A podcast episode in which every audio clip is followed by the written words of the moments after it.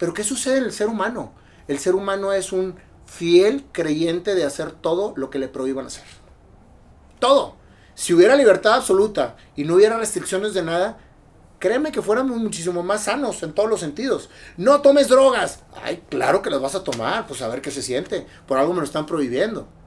No, este, te juntes con fulanito, te vas a juntar. ¿Por qué no cambiamos un poquito las negativas por narrativas? Eso es increíble.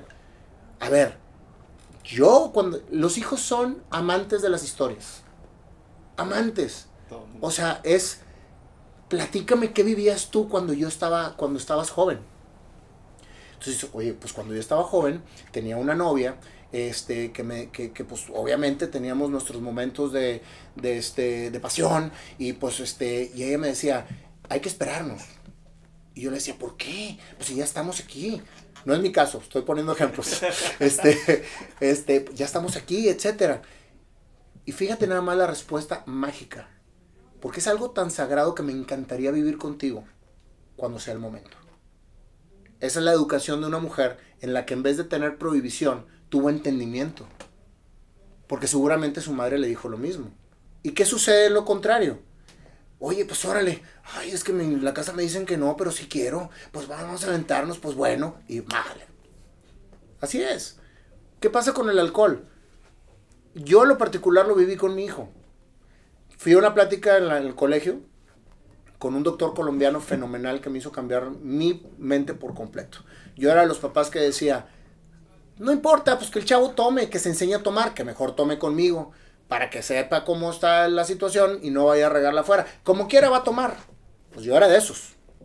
Cuando me dicen, oye, si sabías que si tú le das alcohol a una persona antes de los 18 años, no termina de madurar la parte frontal, madurar la parte frontal de su cerebro y se hacen mucho más distraídos y tienen muchísimo más posibilidades de hacerse adictos y alcohólicos porque, porque no tienen la madurez de absorberlo.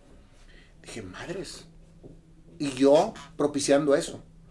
Lo que hice fue hablar con mi hijo y decirle, ¿sabes qué? Tú y yo teníamos un acuerdo sobre algo que le iba a proporcionar. Le dije, tienes 16 años.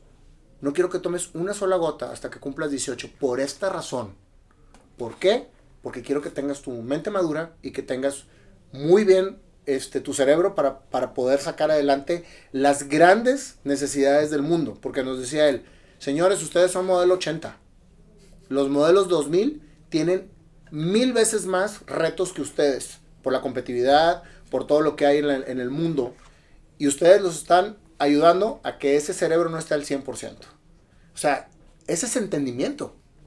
¿Sabes cuántas veces me dijeron a mí que no permitiera que, mis hijos, que mi hijo tomara porque no era correcto? Todas. ¿Sabes cuántas hice caso? Ni una. Pero con el entendimiento me di cuenta que ese era algo que yo le tenía que aportar a mi hijo porque era mi responsabilidad como padre.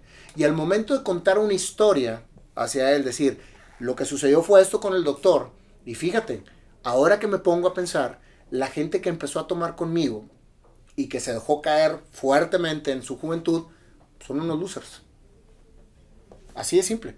¿Por qué? No porque el chavito nació loser, sino porque se, se, jodió la mente y ahorita ya pues como que no tiene, no tiene tanta capacidad para poder competir.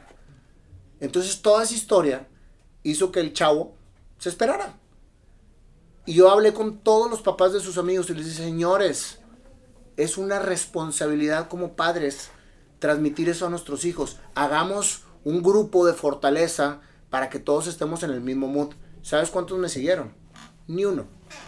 Al principio, sí, tiene razón. A los tres meses ya estaban todos los huercos pedos. Y el mío me decía, es que, este, no estoy tomando y todos toman. Gózalos. Porque cuando tú estás sobre y todos los demás están pedos, es mucho más divertida la noche. Gózalos. Ay, que... Al final me, tomó, me terminó dando la razón. Y ahorita se echa sus cheves, pero está perfectamente consciente hasta dónde. No estoy hablando de ni el papá puritano ni el hijo moral. Estoy hablando de una situación que vuelvo a lo mismo. Nos quejamos de que la familia está disuelta, de que el núcleo familiar cada vez está más débil, que no hay amor en la familia. Nosotros lo estamos suscitando, finalmente. Entonces, si no podemos hacer nada con lo que ya está, hagamos con los que vienen. todas las familias que tienen hijos pequeños, que tienen hijos en casa. Ojo, tener hijo en casa es tener todavía la posibilidad de poder seguir aportando hacia su madurez y su educación. ¿Por qué tener hijos en casa? Porque los tienes ahí. ¿Cuántas veces nos damos la oportunidad de platicar con ellos? Es que él nunca quiere. Es que mis hijos siempre están hasta el chongo y nunca quieren platicar. ¿Y eso es una limitante? ¿Quién es el papá? Estamos en casa. Cuenta historias en vez de poner limitaciones y negativas. ¿Por qué no quieren platicar contigo? Porque les choca que siempre les estés dando negativas y les estés imponiendo cosas y tú te sientas el, el mandamás y les digas, ¿y si no lo haces? Entonces, ¿cuál es la plática? Mejor lo que quieras hacer, cuéntalo como historia. Y estoy seguro que te van a, a captar. Y estoy seguro que les vas a dejar algo, definitivamente. Fíjate, a mí me, me, me, me llama mucho la atención porque soy un obsesivo en el tema del orden de, mis, de mi multimedia. O sea, todo lo que es música, videos, etcétera, obsesivo. Soy un melómano de corazón, tengo toda mi música acomodada y ahora lo empecé a hacer con toda la historia de la fotografía y de los videos que están en casa. Un ejercicio fundamental y súper, pero no te puedes imaginar cómo ayuda, es ponerse a ver videos en familia de lo que ellos fueron cuando eran niños. Para que vean todo el amor con el que nosotros filmábamos a nuestros hijos toda la paciencia con las que lo escuchábamos. Se les olvida. Y cuando lo ven, dicen, wow, qué paciente eras conmigo. Estoy impactado de todo lo que viviste conmigo y que, fue, y que ahora no, no me acuerdo. Entonces, es un ejercicio que al principio dicen, no, videos viejos. A los dos minutos están así. Es increíble. Háganlo. O sea, no se imaginan cómo jala.